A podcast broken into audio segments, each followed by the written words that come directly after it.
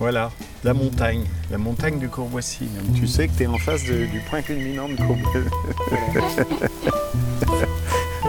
Le mont de Courvoisis.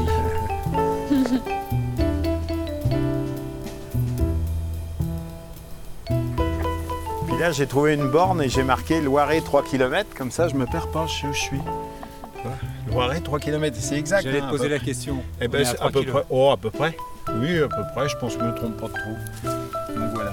Alors pour mes petites filles, là on le voit pas, mais à travers la végétation, je leur ai fait un sentier. Et à l'époque, il y a 15, plus de 15 ans de ça, j'avais pris soin de ne pas mettre de végétaux sur le dessus du monticule que j'ai fait dans le fond pour justement faire un sentier. Alors après on l'a fait coupe-coupe, puis, ah, les gamines elles viennent là-dedans, elles se c'est- Je pense bien que chez papy, euh, il y a quand même de quoi s'occuper.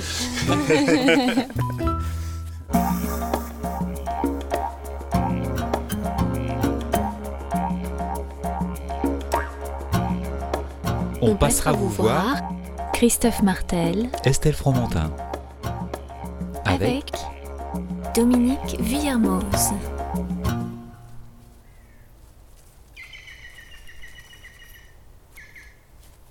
À la fois inventeur passionné, artisan de son potager et dresseur de vers de terre, Dominique nous emmène découvrir son jardin dans le hameau de Courboissy. Premier épisode, le poulailler, les vers de terre, la plage devenue potager.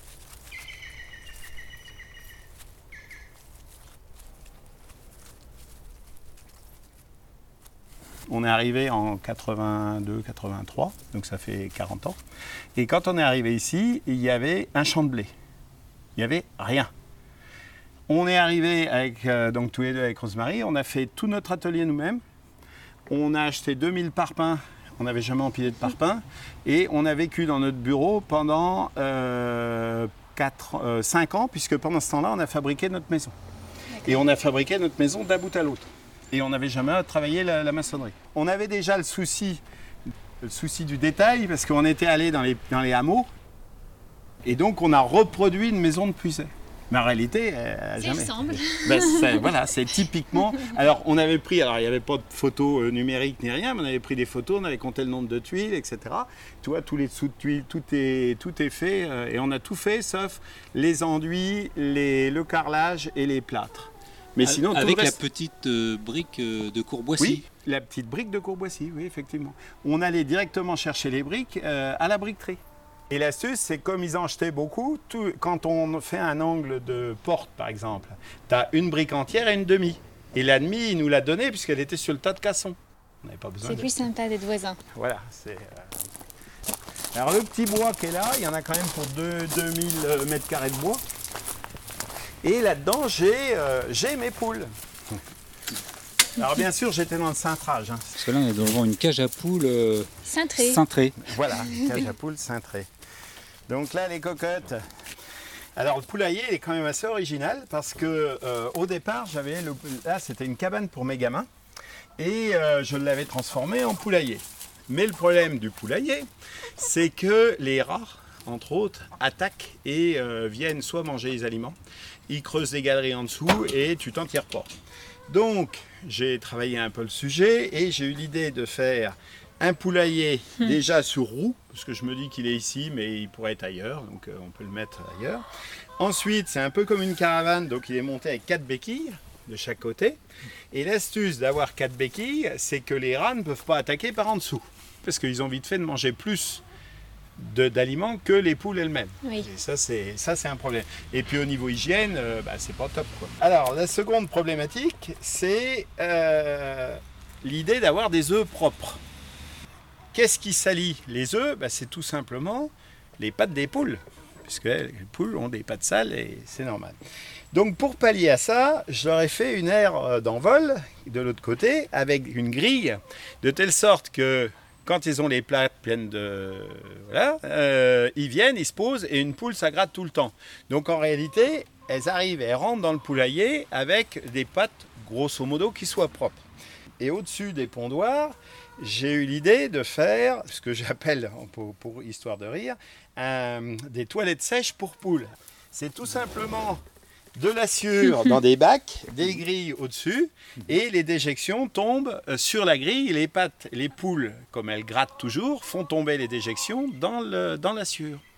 De telle sorte que j'ai des poules, des œufs propres, et un poulailler qui est propre et facile à nettoyer. Oui, parce qu'en plus, le bac à sûr est un tiroir qui se tire pour être vidé pour être euh, facile, à, aisément. pour être facile à, pour être facile à nettoyer. Et en fait, ça pue pas. Et le- là, ça fait deux ans, ça va bientôt faire deux ans oui, que, que je l'ai fait.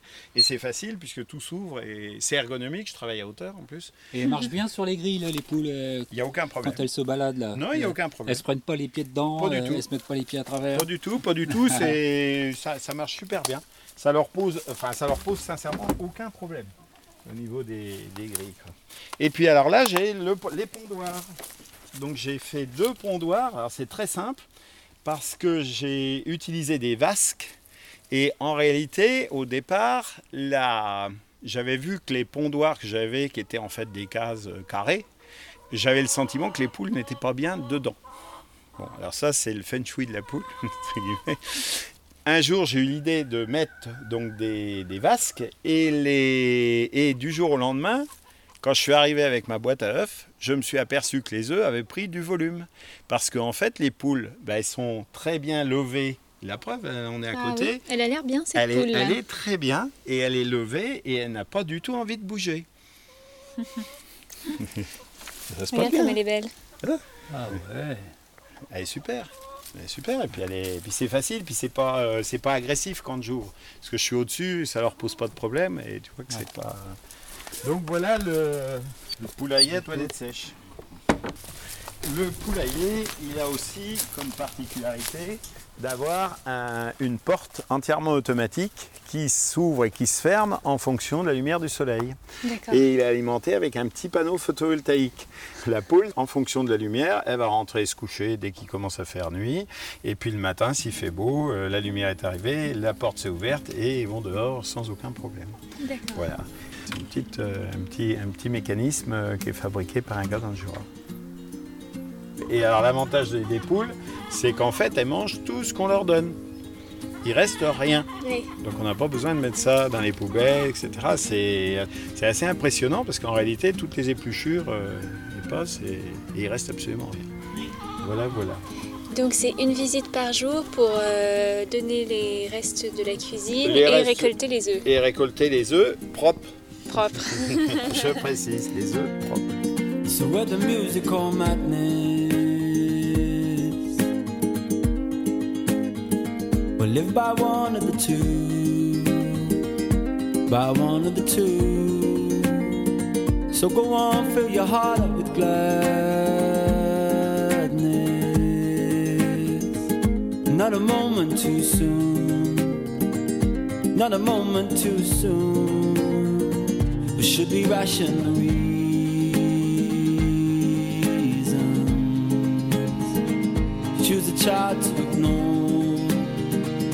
this I've never been sure. So I will follow the feeling and sing fever to the phone. All of my fever to the phone.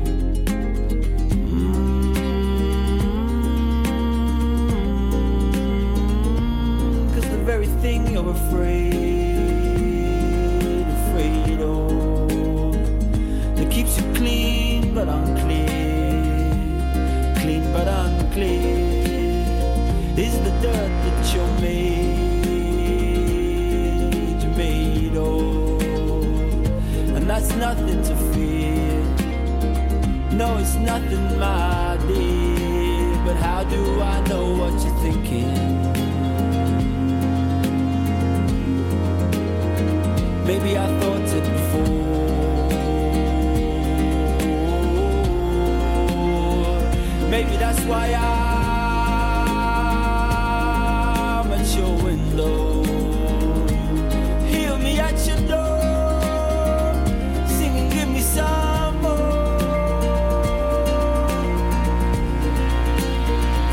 Oh, fever to the bone. Won't you hear me at your door, singing, give me some more.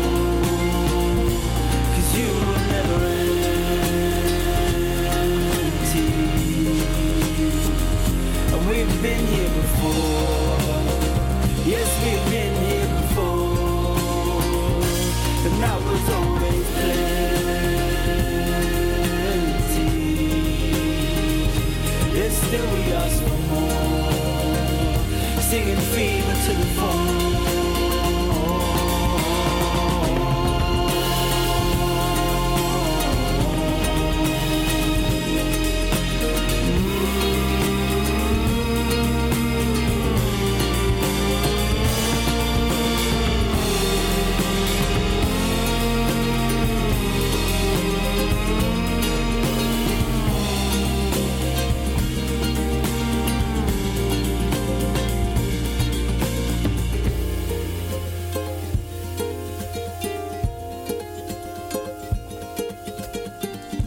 La curiosité de Dominique l'a aussi amené à s'intéresser aux vers de terre, un sujet riche en découvertes qu'il aime partager. À la fin de l'été, nous sommes allés écouter la conférence qu'il animait à l'occasion de la journée d'initiative pour le climat à Châtillon-Coligny, dans le Loiret. Bonjour à toutes et à tous. Merci de m'avoir invité pour vous parler de vers de terre. Alors, pour que vous compreniez mon propos, je vais vous décrire rapidement le parcours que j'ai utilisé pour m'intéresser à ça. Depuis un peu plus de dix ans maintenant, je suis devenu grand-père. À cette occasion, euh, je me suis posé les questions suivantes. Qu'est-ce que je pourrais bien faire pour intéresser mes petits-enfants? Je me suis rappelé que quand j'étais gamin, euh, j'aimais bien avec mes parents aller jardiner et ça m'avait laissé des souvenirs qui étaient, euh, voilà, qui étaient pas négatifs, on va dire, voire positifs. Donc je me suis dit, je vais me remettre à, faire du jardinage, euh, voilà, petit à petit. Première démarche du jardinier, c'est de prendre une bêche. J'avais juste oublié que j'habite en Puisaye, et en Puisaye, le sol c'est du silex, de l'argile, et quand on veut commencer à planter une bêche, c'est déjà beaucoup moins drôle. Donc comme je ne suis pas d'un courage exemplaire, j'ai assez vite abandonné l'outil. Je suis retourné dans mon bureau, je me suis mis à l'écran et j'ai cherché si j'avais pas une autre piste pour jardiner. Assez vite, euh, j'ai eu la chance de croiser un livre qui s'appelle euh, Jardiner sur sol vivant d'un dénommé Gilles Domenech qui euh, m'a fait découvrir de manière générale le fait que bah, dans le sol il y avait une vie. Et à la limite, ça a été une révélation pour moi parce que depuis le temps que je marchais sur le sol, je ne m'étais pas aperçu qu'il y avait des bestioles en dedans et ça ne me gênait pas. Je passais au-dessus, tout allait bien, tac, comme ça. J'ai continué à creuser le sujet et puis je suis arrivé sur un autre ouvrage qui a été relativement déterminant qui s'appelle Des vers de terre et des hommes. C'est un ouvrage qui, était, qui à mon sens, est, est, on va dire entre guillemets fondamental parce qu'il m'a fait prendre conscience de l'importance du ver de terre, au même sens qu'on a tendance à prendre conscience de la vie des abeilles, parce que les abeilles, on les voit, les vers de terre, on les voit pas, donc on s'en fout. Donc c'est un, peu, un peu ça, c'est un peu triste.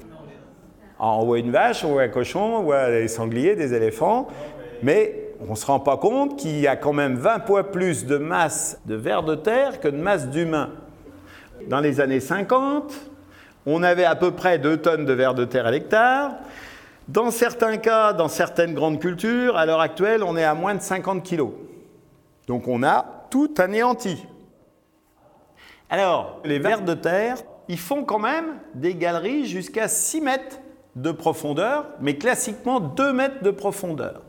Et l'intérêt de ça, de ces grosses galeries verticales, c'est d'améliorer la porosité du sol, puisque plus on va avoir de petits trous dans le sol, et moins on va avoir d'érosion, et plus le- l'eau de ruissellement va se trouver captée par le sol. Donc ils ont un intérêt fondamental à ce niveau-là. Il se trouve que les vers de terre travaillent la nuit. Donc dans la nuit, ils sortent, ils viennent faire ce qu'on appelle des resserres. Donc ils font des petits tas de feuilles, ils font des petits tas de débris euh, organiques, de matière organique, et ils sont capables de rouler des feuilles, de les gingérer, et ensuite de les broyer de les travailler dans le sol. En clair, on est dans un principe de, on va appeler tracteur biologique. C'est quand même énorme parce que on peut avoir jusqu'à 300 tonnes de matière mixée à l'hectare. Le ver de terre, il sort, il vient récupérer ces petites feuilles qui sont là, sauf que quand il repart, il laisse une trace. Ça, c'est ma pelouse. Alors, comme je suis généreux, je broie mes feuilles et je les laisse sur le sol pour leur donner à manger pendant l'hiver. Et tout bêtement, au printemps, bah, bizarrement, en reliquat, vous voyez le nombre de feuilles qui restent, et en échange, ils m'ont laissé tous ces matériaux-là. Vous savez, les merdes de verre de terre que vous marchez dedans, que ça vous colle aux pattes le- au printemps. Sauf que ces matériaux-là, si on les analyse, ils ont 5 fois plus d'azote, 7 fois plus de phosphore et 11 fois plus de potasse que la terre d'origine, puisque ça a été mixé et travaillé par le ver de terre. Et comme j'ai compris que c'était la vie du sol qui générait sa fertilité, j'ai tout de suite investi dans un outil terrible. J'ai acheté un hamac et je l'ai posé dans mon jardin. Et pendant ce temps-là, euh, je roupille dans mon hamac. Et ça vous fait rire. Tant mieux, c'est fait pour.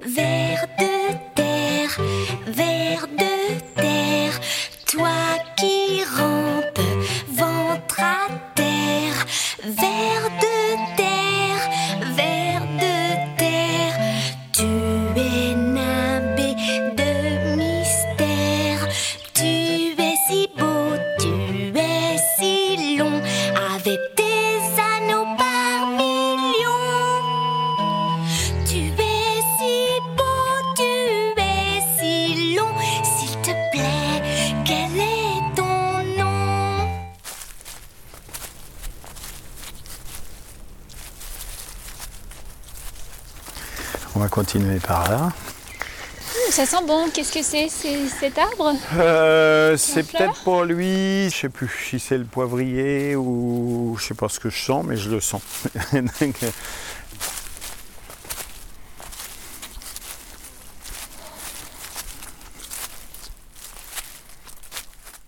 Ici, on va aborder une zone qui est assez particulière parce que toute cette zone-là, contrairement à tout attendre, je vous dis que là, on était sur la plage.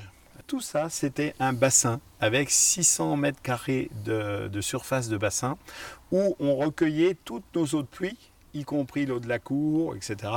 Et on avait des poissons, on avait une barque euh, et on mangeait là et on venait euh, au bord de la plage. Un petit lac, quoi. Un petit Un lac, à entre la maison. quoi. guillemets, voilà, Mais alors tout ça. pourquoi avoir voulu se séparer d'un petit lac? Alors, euh, bah, l'idée de base, c'est que j'ai pas voulu me séparer du lac, puisqu'on l'avait quand même bâti d'un bout à l'autre. Alors, on a utilisé l'argile de la briqueterie, puisque c'est de l'argile pure, donc c'était bien. On a fait une digue en utilisant la pente naturelle. Pendant à peu près 15 ans, il y avait même des canards sauvages qui venaient se reproduire, euh, donc c'était super chouette. Et du jour au lendemain, sans que je sache pourquoi, ça s'est mis à fuir. Et j'ai perdu tout l'eau du lac. Bon, il n'y a pas eu de raz-de-marée à Charny, hein, je le précise. C'était bon, on n'a pas eu euh, d'alerte euh, submersion, c'était pas utile. Je me suis retrouvé avec des ronces, avec des, des saules qu'on poussait, etc., etc. Et il se trouve qu'il y a trois ans à peu près, euh, je me suis mis en tête d'exploiter cette zone-là. Et dedans, j'ai bâti un jardin de toutes pièces. Alors, faut être gonflé parce qu'en fait, j'ai utilisé de l'argile pure en me disant c'est quand même de la terre à briques, c'est pas de la terre de jardin. Et donc, depuis trois ans, je, je fais en sorte de faire travailler mes petits vers de terre, etc., pour qu'ils me construisent mon sol pour faire mon jardin. D'accord. Donc, on va descendre dans. On, on va sous l'eau maintenant. hein, on descend dans le, dans le bassin. Voilà. Prend quand même euh, notion de la, la dimension du, du bassin, hein, parce que ça revenait jusque-là. Avec une petite presqu'île, on allait à la pêche, enfin, c'est que ça fait quand même un, grand bassin. Donc là, j'ai dessiné un, un jardin. Euh, L'idée de ce jardin, c'est d'avoir des planches euh, d'une certaine largeur euh, qui permettent de récolter les légumes ou de les semer sans avoir à marcher dessus. Euh, J'ai fait 10 planches identiques, 8 mètres de long sur chaque planche et chaque planche fait 80 cm de large. Avec ce qu'on appelle des passe-pieds ou des allées qui font 40 cm pour que ce soit le plus accessible possible. Là, faut imaginer un peu comme un, comme un cratère, euh, un petit, un mini cratère euh, de volcan euh, qui fait 100 mètres sur euh, quoi Sur euh, 50 Bah, ça, ça fait 600 mètres carrés, donc euh, 600, euh, 3 fois 2, 6, ça est 30 mètres par 20, ou ça fait 600 mètres carrés. Quoi. Et alors sur les flancs contre du cratère, entre guillemets, la zone où j'avais la plage, j'ai eu l'idée de mettre de la vigne. Euh, c'est du, ra- du, du, vin- du raisin de table, hein. c'est juste pour, de, pour grignoter du- en attendant, enfin en espérant que les merles et, les pieds, etc., ne me, me prennent pas avant. C'est c'est les coteaux de Courboissy, j'appelle ça, je suis pas honteux. D'accord. Qu'est-ce que c'est que ces belles feuilles Ça, c'est du céleri. Tu veux, Ah, tu veux le sniffer? Tiens, tu peux, ça doit sentir. C'est du céleri, ça. Mm. Donc, il y a du céleri branche et du céleri racine, puisque tu as deux types de céleri, Mhm. suivant ce que tu veux faire. Les choux, c'est très compliqué parce que j'ai toujours euh, des bestioles qui viennent me les bouffer. Alors, ça s'appelle des altises. Il y a quand même pas mal de choses.